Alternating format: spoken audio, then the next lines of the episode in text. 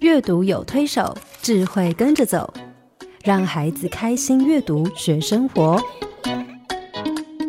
欢迎收听《阅读推手》。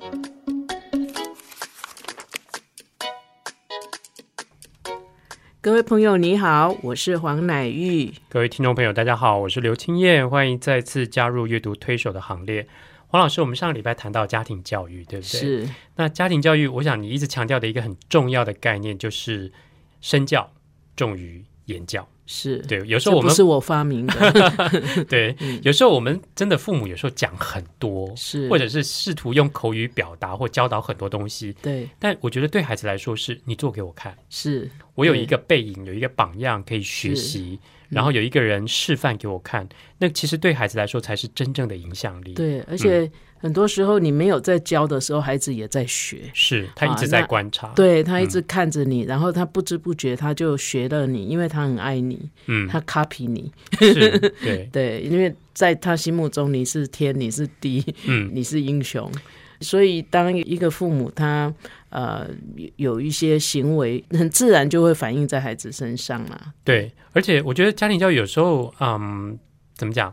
我们没有办法像学校一样，你进到学校你就是教，就是对学，对不对？好像有一个课程，有个有课一个程教哈案设计在那里。家庭教育对没有，是他是随时每分每秒，只要你们相处在一起，他就在进行。对，所以我们常常说家庭生活教育，因为嗯它是一个生活教育。对，他在生活里面时时刻刻各种生活的细节，他都是是成为一个教育的机会。是那就变成说，有时候他那个教育是在啊、有一些特定情境是出现，是，那那个特定情境出现的时候，可能父母就要有智慧去做机会教育了。是是，嗯所以可能不是呃像学校那种，就是面对面，然后、嗯，呃弯位哈，是单单方向的那个，而是你跟孩子做任何事情都是一个教育的机会。对，而且我觉得家庭教育跟一般的，比如说学校教育、其他的方面的教育不太一样的地方是，这种亲职教育有一个很重要的稳固的基础必须持守着，也就是是说，父母对儿儿女的那个爱的基础。对，对，那个爱的基础如果稳固的话，其实是各种在家庭里面发生的这种教育，嗯，其实是很容易就进对入到孩子的生命里对面去。嗯所以我们说教养嘛，哈、是就是一个 parenting 哈。呀，那其实教养真的也不是劳苦哈，嗯其实有时候我在想，教养它本身就是一种啊、呃相互的影响，父母嗯要站在孩子的高度，然后是在生活上面要借着共处嗯，哈，还有互动对，这两个很重要的要相处嗯，啊，相处互相会更多了解，然后呃在这中间的互动、互相的影响，其实就是教养。所以对我们说一个人有教养，其实有时候我在想，那个共处跟互动的时候，嗯你有没有给孩子那个安全感，是让他知道说他会犯错，把你对他的爱是永远不会改变，对，哎，而且嗯你会支持他，然后你会因他的进步而感觉很 proud，啊是很骄傲。呀，。那有这样的安全感之后，其实一个孩子他表现出来的就是一副有教养的样子是， 对 那反之亦然。嗯哎呀。所以我想，我们今天又请到了黄老师，你的学生得意是门生，我是们把他从台北请来啊啊、我们来跟他聊一聊呃教养呃、教养这件事情哈、嗯嗯所以我们今天再次欢迎啊、呃福大儿童与家庭学系的副教授涂妙如老师来我们的节目跟我们一起共读。来，涂老师跟大家问声好。是黄老师、青燕以及各位听众，大家好，很开心又来到阅读推手的节目。是你有两个儿子对不对？是啊，不太好教对不对？哦，好有挑战 啊！好有挑战，所以我们今天想要透过你的经验，然后来啊、跟读者一起来分享讨论一下，就是我们如何透过阅读，也许从这些童书的书里面、这些故事里面啊、也许对父母有一些醒察，或者是思考，或者是有一些学习，我们怎么样帮助啊、父母。透过阅读或者是亲子共读这个方式，来帮助孩子去做家庭生活教育。是，我想黄老师很知道我，我的研究生生活呢，老师说我是一边研究一边生哦，因为在念博士班期间生了两个孩子，嗯，那所以就是一边研究一边生，还有生了做研究。 那因为带着孩子过程呢，其实真的是高峰低谷都有。那其实也不断的在学习，虽然自己啊、呃比较擅长在社会情绪领域这个部分的发展，但我发现让孩子能够呃啊、自己做自己，那这个过程真的是父母要做很多的功课。对，所以我们刚刚跟黄老师聊到，亲子教育一个很重要的基础是那个爱跟那个安全感。是当啊、呃那个安全感在的时候，其实对孩子来说，很多的学习在生活上的那种，在家庭里面生活上的学习都变得非常自然嗯而理所当然。它不会变成是像学校学习是一个有压力的，嗯必须很专注的那种。因为家庭教育很多是其实是对孩子来说潜移默化的那是种是过程。对，嗯因为透过那个。我们说，其实妙如的那个研究专长是 attachment，、啊、 依恋、依依依附附，嗯对，那也是透过这种呃依附的建立、依附关系的建立，嗯才会有前面再往前走的那些教育的部分。，是，是，嗯那安全感其实用说的其实很抽象，嗯但是透过绘本或是生活里面的点点滴滴，让孩子知道说，无论遇到什么状况，因为有父母的爱的支撑，所以外面的风风雨雨，我可以面对，我可以接受这个挑战。嗯是。嗯，那这本书就挺好的，叫好《做得好，小小熊》。好，你带了一本我非常喜欢，而且以前演讲常常在讲的一本书，太做得好好，了，小小熊。是好，那我就把这个故事念给大家听。其实是一个非常动人的故事，讲一只大熊跟一只小熊啊、亲子之间的一个互动哈。其实正好就是把我们刚刚所提到的那个重点，在这本书上就呈现出来了。是这本书的作者叫马丁·韦德尔，哈啊、他得过安徒生童话奖，他是在英国非常有名的一个童书创作者。那他啊、非常非常会处理，最擅长处理的就是幼儿，是他可以把幼儿的很多呃心思细腻的地方、情感的表达全部呈现出来，而且他非常着重幼儿跟家长之间的那个互动关系。他有一句话很有名，他说：“我们在一起，他跟啊、呃他在指说我们跟孩子在一起，他说我们在一起的时间，哈，亲子在一起的时间，是其实是人生最美好的时间。”嗯嗯，好，做得好，小小熊其实就是在描绘这样子的亲子关系哈。从前有两只熊，大大熊和小小熊。大大熊是大熊，小小熊是小熊。有一天，小小熊想去探险，它走在前面带路。小小熊发现一块石头，小小熊说：“你看我。”大大熊问说：“你在哪儿呀，小小熊？”“我在爬大石头。”小小熊说：“你看，我会自己爬哟。”大大熊说：“嗯，做得好，小小熊。”小小熊大声的喊：“大大熊，快来帮我！我要跳下去了！”我来了，小小熊。大大熊回答。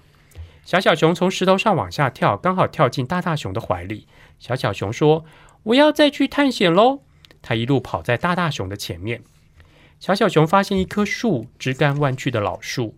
小小熊说：“你看，我在荡秋千。”小小熊在树枝上晃来晃去。小小熊说：“大大熊，你看我会荡那么高哦。大大熊说：“嗯，做得好，小小熊。”小小熊大声的喊：“大大熊，你准备好了吗？”小小熊越荡越高，越荡越高，手一松跳下来了，刚好落进大大熊的怀里。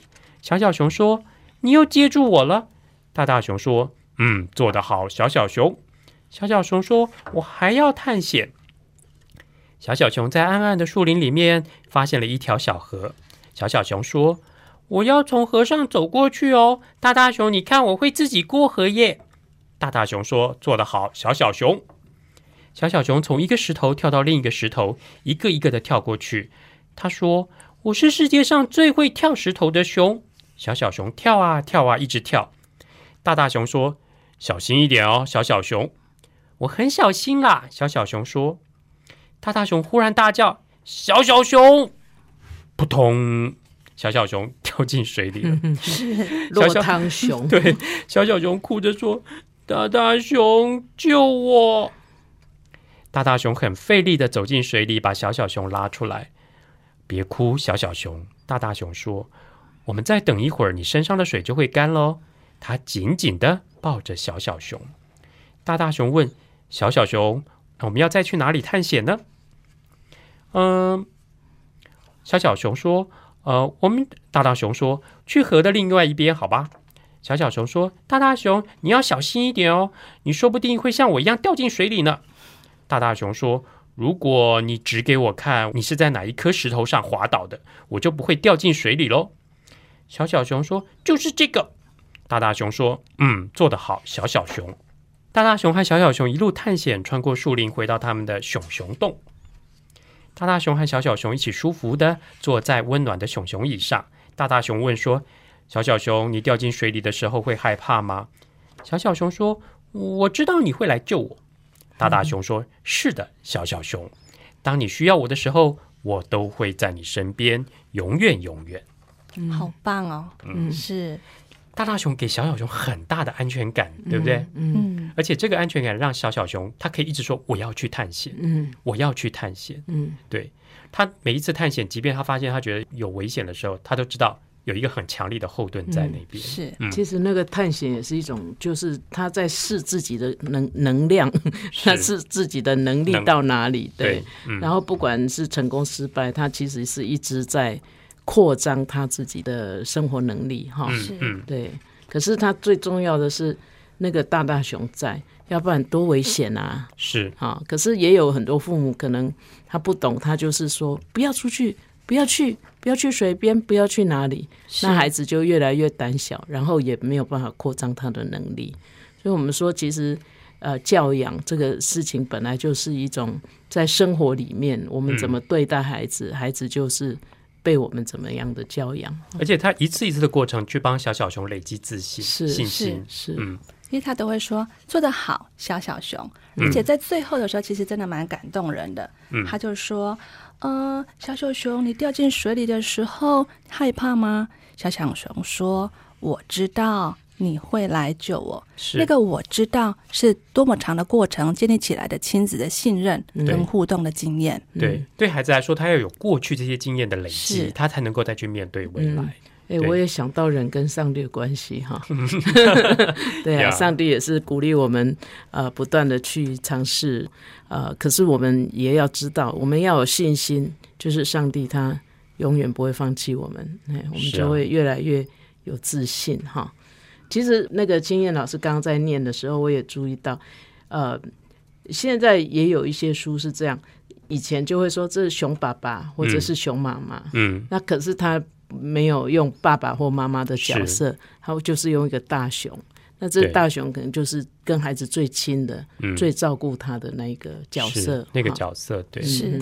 那我们在幼儿园呢，其实，在入园适应的时候，就是新生的时候，最容易看到这个部分。嗯当孩子呢是被爱的，能够建立起爱的那个存款之后，嗯他进入新环境，其实他很乐于探索。虽然说到陌生环境一开始还是害羞害怕的，嗯但是他知道父母是会来接他的，嗯那个确定的爱让他可以去面对新的环境的挑战。嗯，所以父母的爱是让我们能够面对新挑战很重要的基础。嗯，对那这个部分真的是很重要的一所个以互动。比如说幼儿要去第一次去幼儿园的时候，那对他来说是一个很大的挑战跟探索，嗯所以很多孩子都会有分离焦虑，跟爸爸妈妈十八相送啊。对对，没有办法分开哈。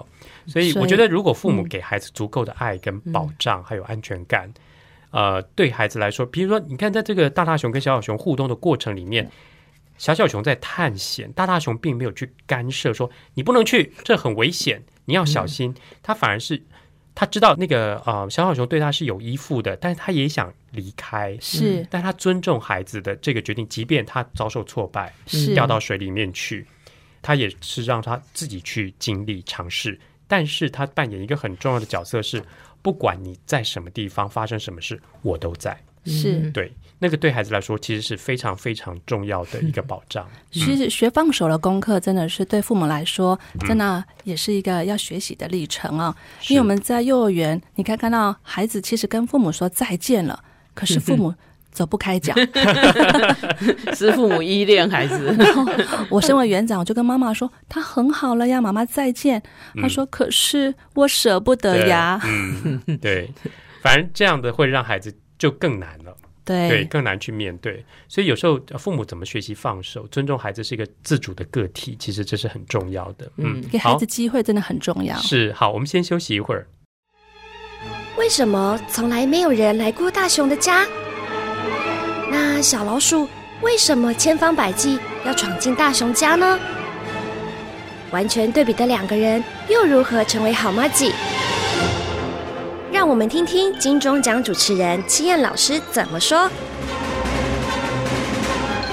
古典音乐台阅读宝盒独家订购专线零四二二六零三九七七。啊今天呃，妙如来到我们中间哦，那我们从这个家庭生活教育，就是教养本身是在生活里面。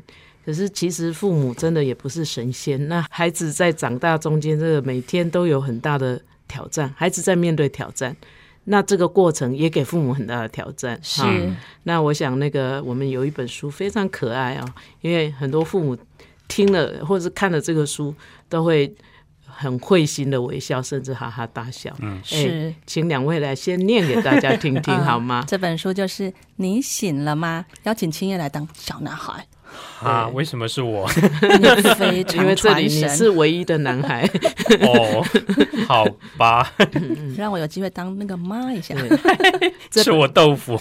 这本书是我翻译的哟。好，我来看看他们念的好不好。好，预备起。 不行，我这样会一直笑场，念不出来。好，妈妈，妈妈，妈妈，嗯，妈妈，什么是阿迪？妈妈，你醒了吗？嗯，还没，为什么你还没醒？因为我还在睡觉，为什么你在睡觉？因为现在还是晚上，为什么现在是晚上？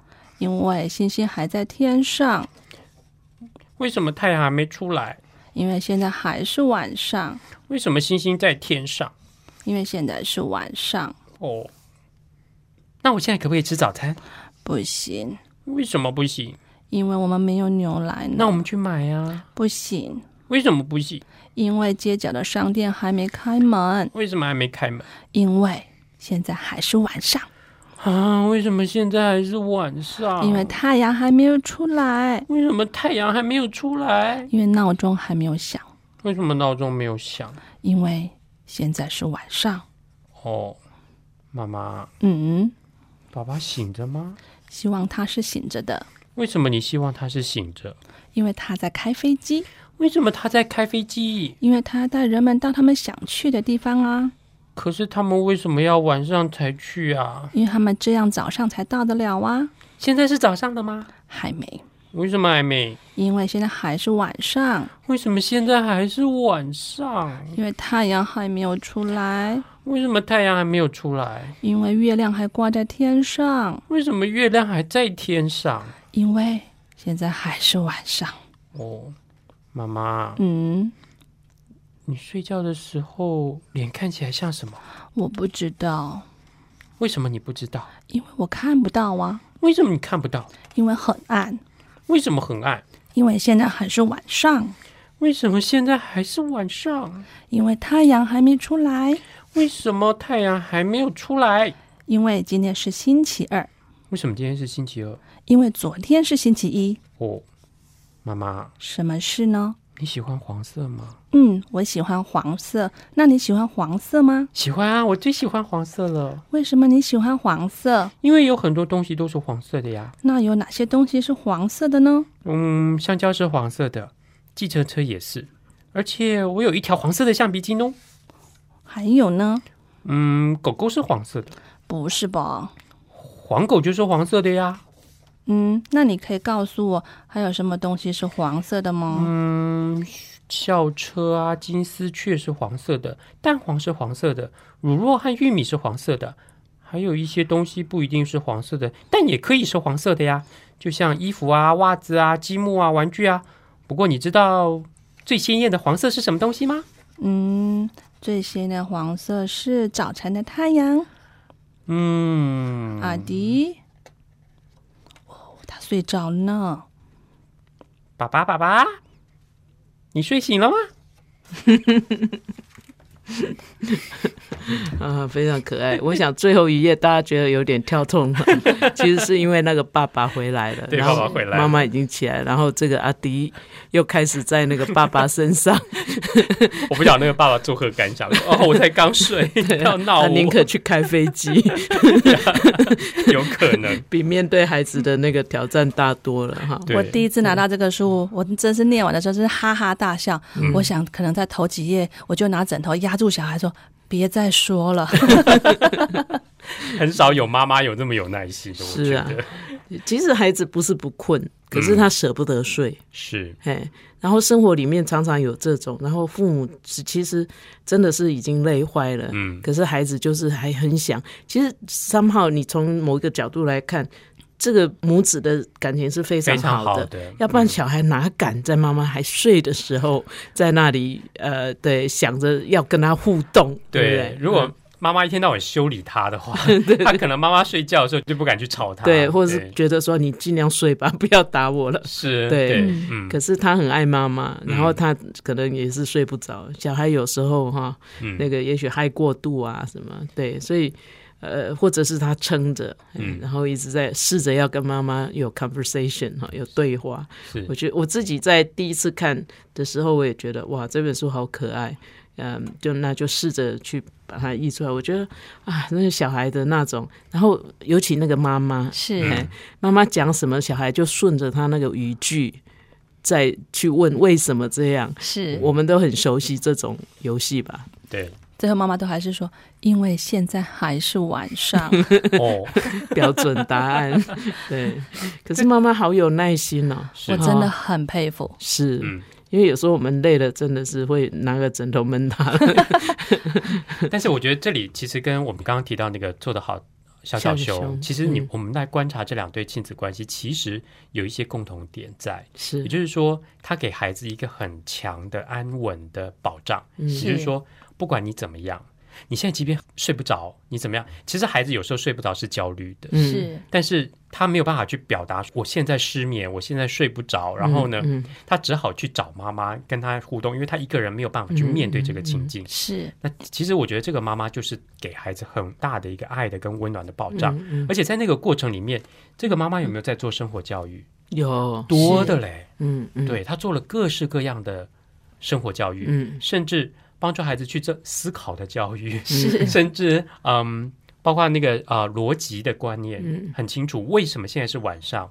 因因为为什么什么什么？因为什么什么什么？这妈妈好厉害哦！对昏睡的时候还可以讲这么这么逻辑的 对话，嗯对，我不晓得妙柔老师你怎么看？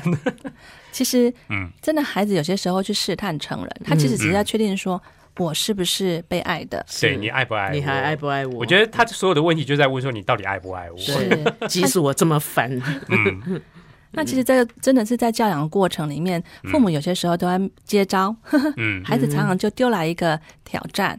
那其实这个部分，他只是要确认说，真的你是爱我的。那用表达的方式呢也不同。那所以其实母亲有这种方式，其实父亲有不同的方式去表达爱的方式。对，我觉得我其实很好奇，最后一页他爸爸到底会怎么样？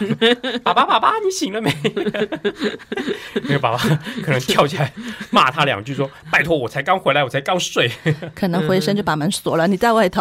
对你不准进来。是”可是我觉得那个图从图像上看起来，我觉得这个爸爸应该也是一个有耐心的爸爸。嗯嗯嗯，这个作者在最后最后最后一页，嗯他写说给小蛋儿，就是他的孩子，很多年以前，在一个漫长的夜晚，你睡不着， 所以你可以看到一个妈妈这样的一件事情，让他印象那么深刻，然后他把它写下来做成一本书。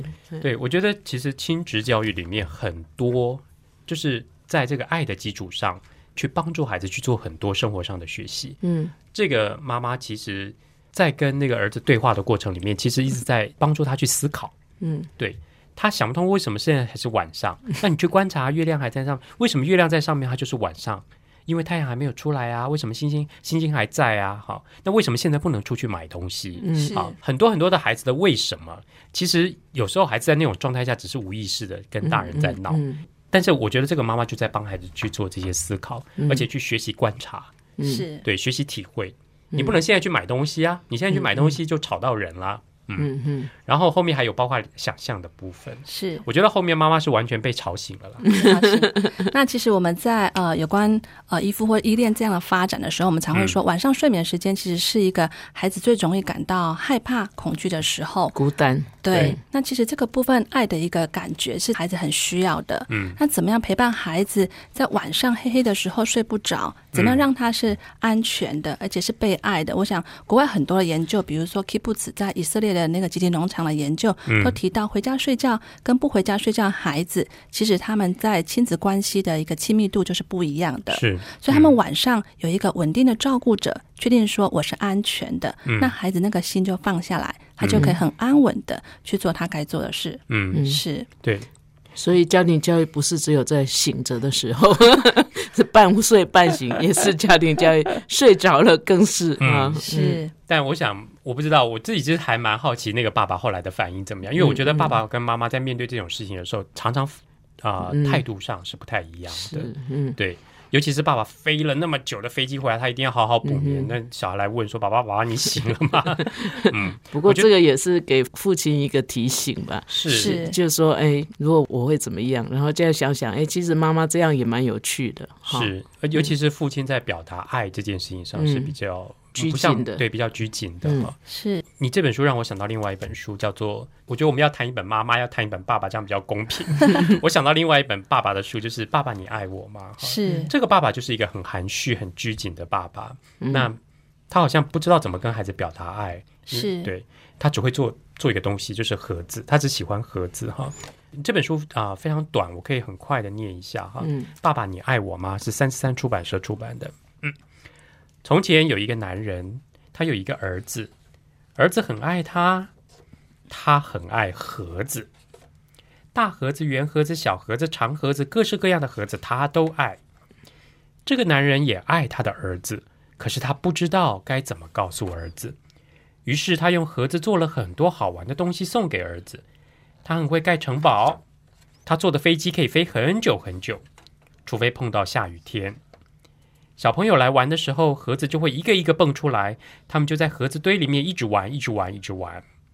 大家都觉得这个男人很古怪，老先生对他指指点点，老婆婆对他皱眉头，所有的邻居都在背后嘲笑他。可是这个男人一点都不在乎，因为他已经找到一种特别的方式告诉他的儿子：“我爱你。”是，嗯，爸爸妈妈是不是能找到一个独特的方式，让孩子知道“我爱你是。”？这个其实是亲子教养很重要的一个基础。对其实男女有别哦，在早期有时候有的那个呃亲子教育的所谓专家，嗯是他，们会用呃妈妈对待孩子的方式来要求爸爸。嗯如法炮制，对，所以让很多父亲呢都不太敢出席亲子教育的场合，是嗯因为他们觉得他们做不到，因为他毕竟是父亲。是，那我们现在也开始了解，就是说，其实呃，父亲如果就像母亲，对孩子来讲，不见得是一个最大的祝福。其实父亲就是一个父亲，即使他只要在那里，他就是。呃，享受跟孩子在一起的那种时光，他可以用他的表达的方式啊，在不伤害孩子的那种方式来当父亲。对，那我觉得这本书哈、在讲用盒子，就是说这个盒子，我觉得是一个象征性的，是啊，因为他父亲这个父亲很爱盒子，嗯那他用他的最爱的东西作为一个跟孩子互动或是交流的媒介。嗯那你你说我不爱盒子怎么办？你可能爱音你喜欢音响，是你可能喜欢打球嗯啊，像我父亲他很喜欢走路。哈我成长过程中，我其实，哎，他就是要出去走路就会邀我，是啊、然后啊，只好陪他哈。 我觉得，当然后来回想小时候，呃，就是成长过程中，我跟父亲就是用走路，哎，然后是嗯可以不必面对面大眼瞪小眼的、啊。那我想，他这个盒子其实是一个象征性啊的，对，其实在，呃中国社会，其实爸爸应该男性的角色都不太被鼓励，比较情感上的表达。是那我自己在成长经验里面，其实应该说这个过程其实是挫折的。嗯、那我的父亲是一个客家人，所以其实，在爱的表达上更是含蓄哦。嗯那其实他成长经验真的是很辛苦。那去年他回天家了，我记得，呃，在我当老师第一年的时候，那时候有一个教师辅导的营，然后告诉我们说，哎，你知不知道你的父母有没有爱你？其实多半的老师会说我们知道，那辅导老师就说：“那你们有没有亲口问过父母亲，他们有没有爱你？”嗯，那个功课就对我而言挺难的。嗯那我的父亲因为很少用口头上说他爱我们这样的话语，真的是很困难。嗯我记得那一次回家，我要鼓起很大的 勇气。那我爸爸是说台语的，所以回到家我就问他。我真是深呼吸吐气。那我们家是开电器行的，嗯我记得他坐在门口修理了可能 radio 之类的东西，然后我就说：“爸，你有爱我不？”哈、嗯 那我爸爸真是听到我这样问说：“爸，你们爱我这样的话？”他愣在那里，他不知道怎么样接话。嗯那我的画面是我的母亲，她就在旁边，嗯那她就我记得她在腌梅子，手黏黏的，嗯回过身来就抱抱我说：“啊，公鸡呢，有秀你都爱你哈，傻孩子有疼你就爱你。嗯嗯那我爸心想：“输人不输阵。”他就悠悠的吐出一句话说：“啊，我唔是好你钱。” 那个味道，那个意思是说，我把我这么珍贵赚的钱嗯有给你啊，所以我我表达过爱，你没有收到吗？嗯，所以其实父亲有些很含蓄的爱，会让啊、呃子女追寻很久。是，所以其实像爸爸我爱你吗？其实孩子真的不断在寻求成人的肯定。嗯那也许可以让孩子更清楚知道说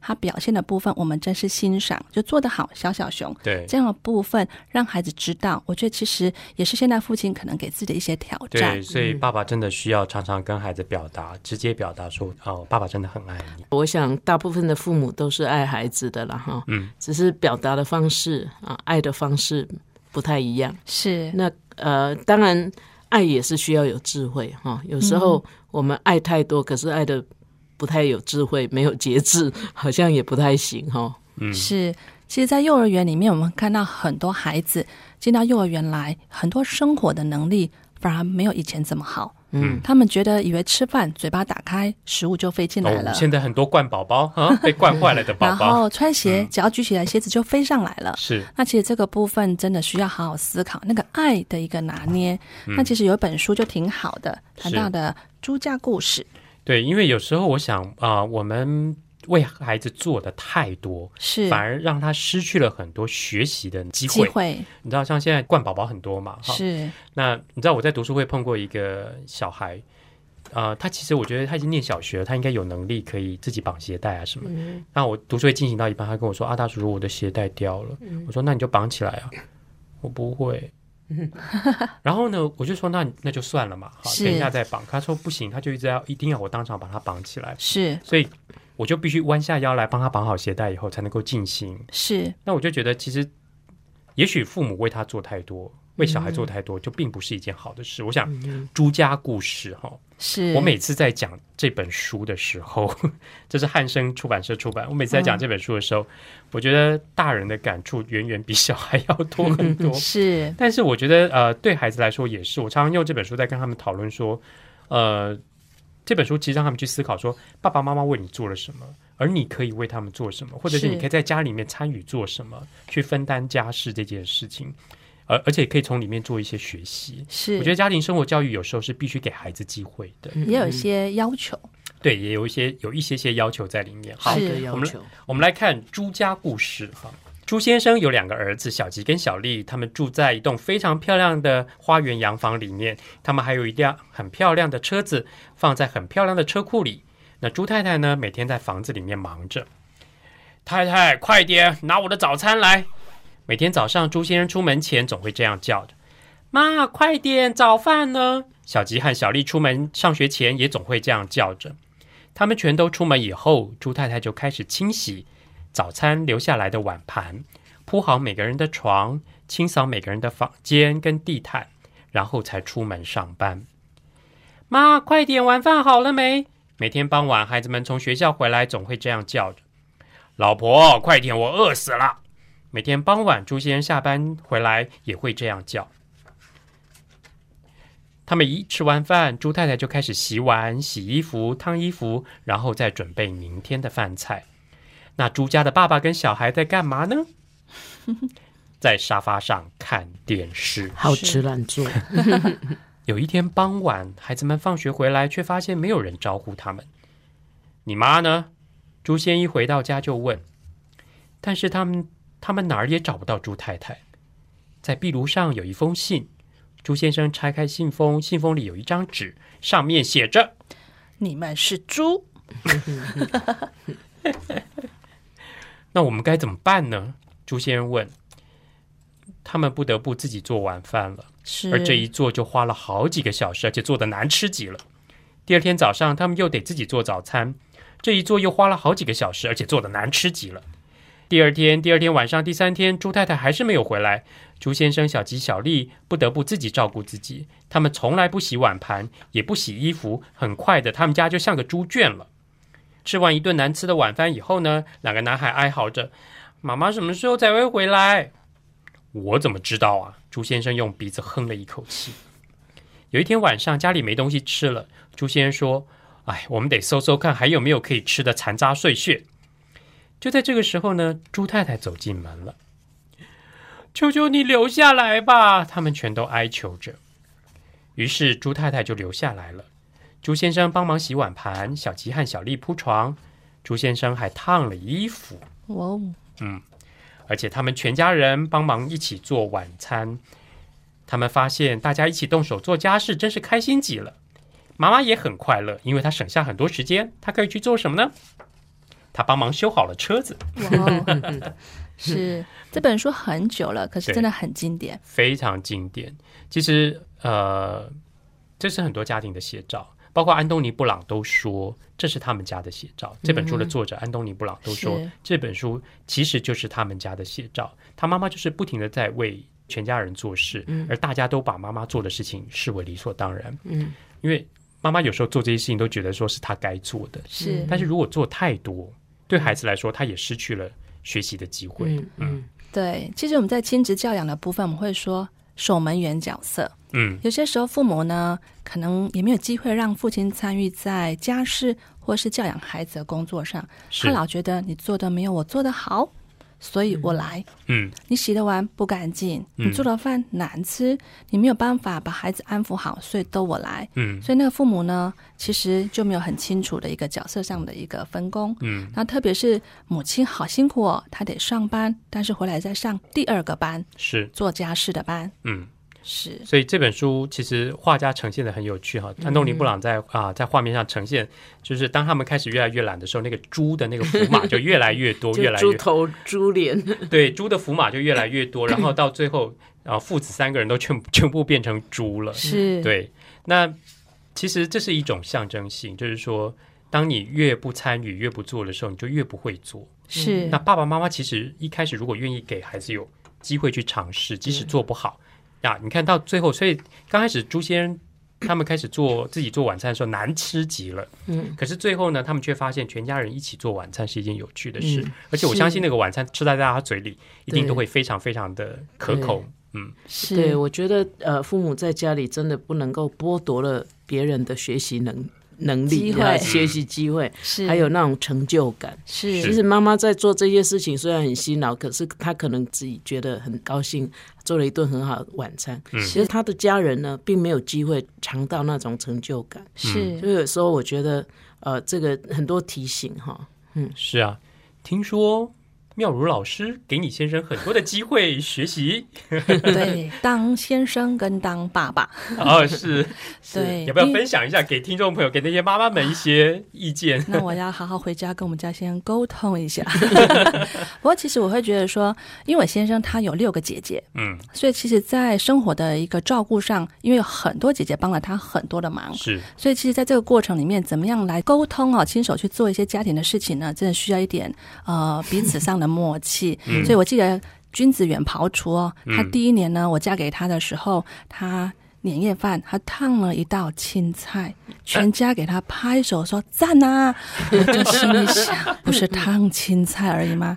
哦，那所以呢，我就发现，诶，一开始进厨房，我就是说，哎呀，你站在门口跟我聊天，这样太远了，不清楚不清楚，你可不可以进来一点？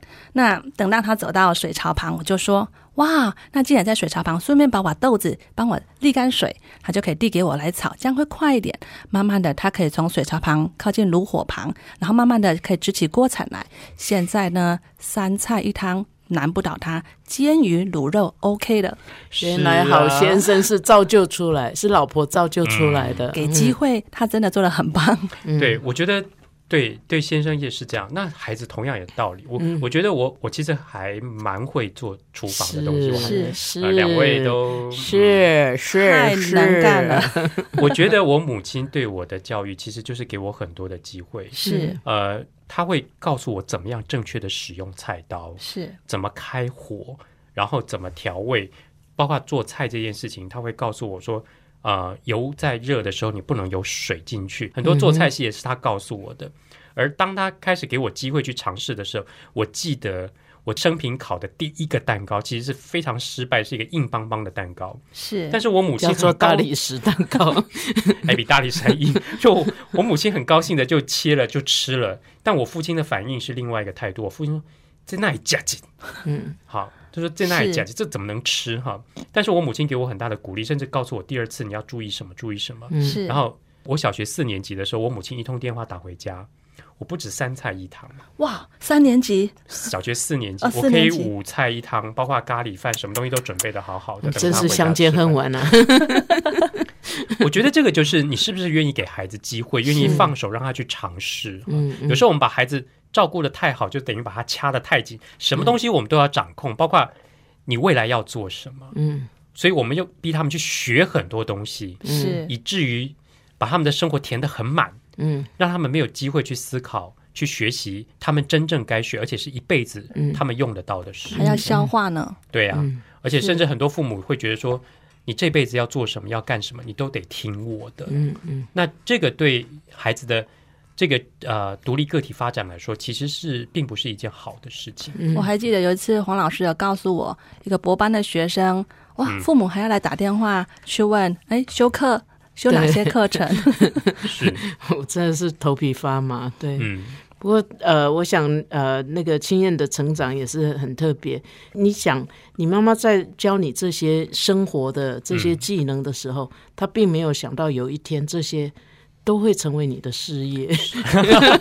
商机然后？呢，这这些生活的技能，你有兴趣，你去精进它，也帮助了很多很多的人。所以是我有时候觉得父母太有目的的去让孩子学一些东西，因为你花很多时间去学东学西，跟家人相处的时间又相对的减少。是那父母的经济呃也也负担也增加，是，然后父母可能又要花更多的时间去赚钱，嗯，所以我觉得有一些这种所谓的送孩子学东学西，其实也是使家庭崩离的 亲子关系崩离的一个原因。嗯，嗯，那可是像青燕讲到，从小在家里，我知道你会的事情超过我所认识的 大部分的人哦。天哪，那对，可是也没有想到，就是我觉得这些东西其实到后来会变成呃什么样的，是不是有用？嗯其实我觉得父母没有办法先预测的。真的。嗯是有一本书就真的挺好的嗯，叫《毛头小鹰》。那其实我在幼儿园里面，因为我看到太多的父母对孩子课程安排一个礼拜七天，他可能安排了八种才艺课程，是，把孩子压得满满的。然后呢，当他花了钱，希望让孩子去学这些功课的时候，又期待孩子要有一些成绩回来。嗯其实，在这种过程里面，孩子真的好辛苦。可是毛头小鹰的父母是一个非常非常有智慧的父母。嗯对，非常有智慧，而且我觉得他们对于呃毛头小鹰的态度，其实可以让父母有一些思考跟学习。哈是，青燕可以跟我们讲吗？好，这只毛头小鹰很爱演戏，一开场它就在演戏。是，我是孤儿，我没有爸爸，我也没有妈妈，我没有半个亲人。毛头说，那爸爸就跳出来说：“你说什么傻话？你当然有爸爸，是，也有妈妈呀。”毛头的妈妈说：“我知道啊。”毛头说：“我在演戏嘛，我好喜欢表演哦。白天毛头演个不停，晚上毛头演个不停。哇，毛头真有天分嘞！”毛头的妈妈说：“希望他将来啊可以当个律师或医生。”毛头的爸爸说：“爸爸给毛头假扮医生的玩具和假扮律师的玩具。妈妈给毛头很多表演的课，包括踢踏舞。他说天才应该被好好栽培。”毛头演了一出戏，剧情是关于两个从来没有见面的医生和律师。毛头一个人就演两个角色，他讨爸爸欢心，也讨妈妈欢心。爸爸说：“嗯，毛头长大以后一定是个医生或律师。”嗯，妈妈说：“我觉得毛头长大以后一定是演员或剧作家。”可是你们猜，猫头长大以后是什么？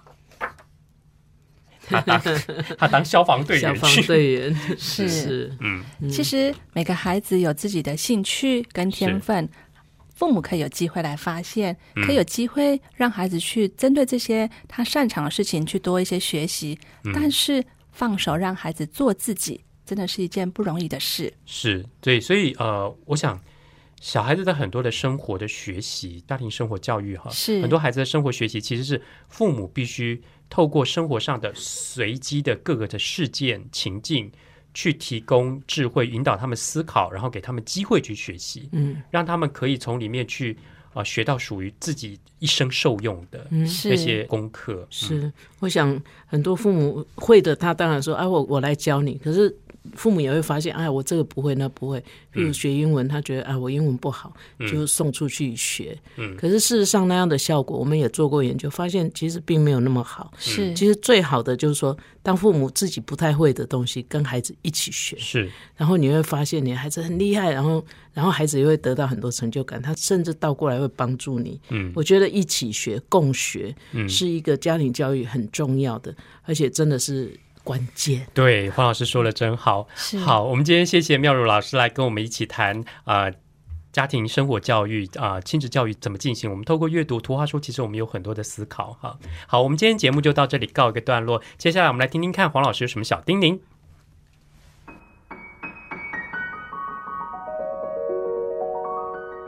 乃玉老师的阅读小叮咛。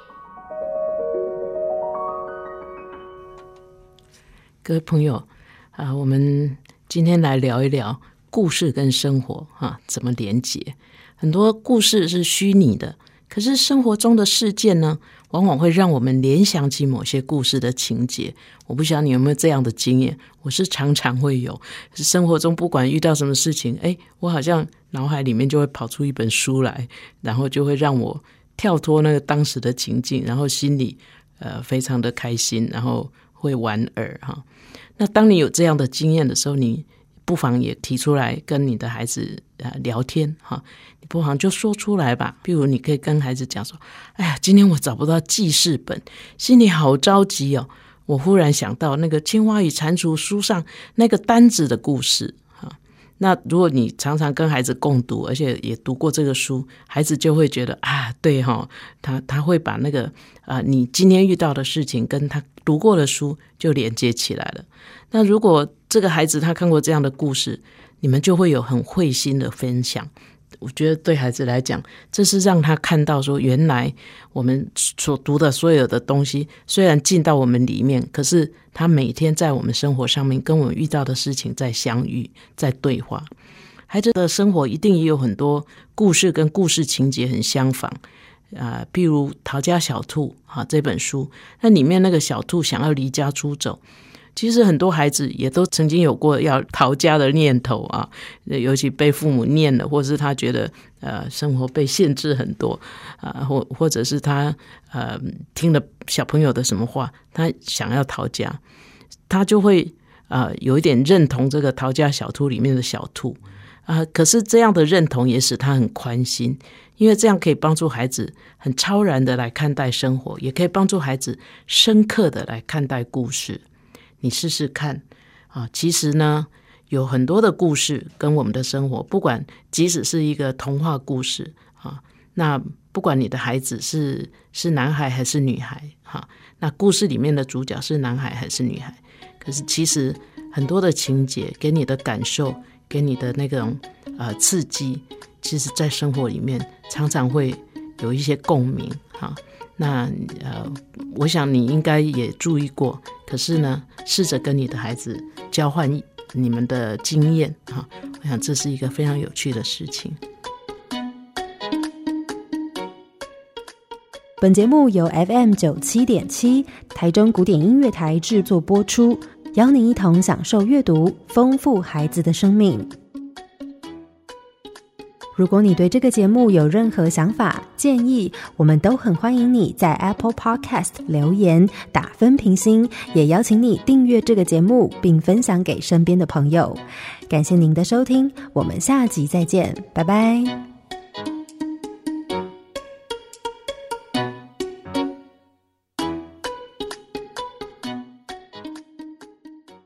好家庭联播网，中部地区古典音乐台 FM 九七点七，北部地区 Bravo FM 九一点三。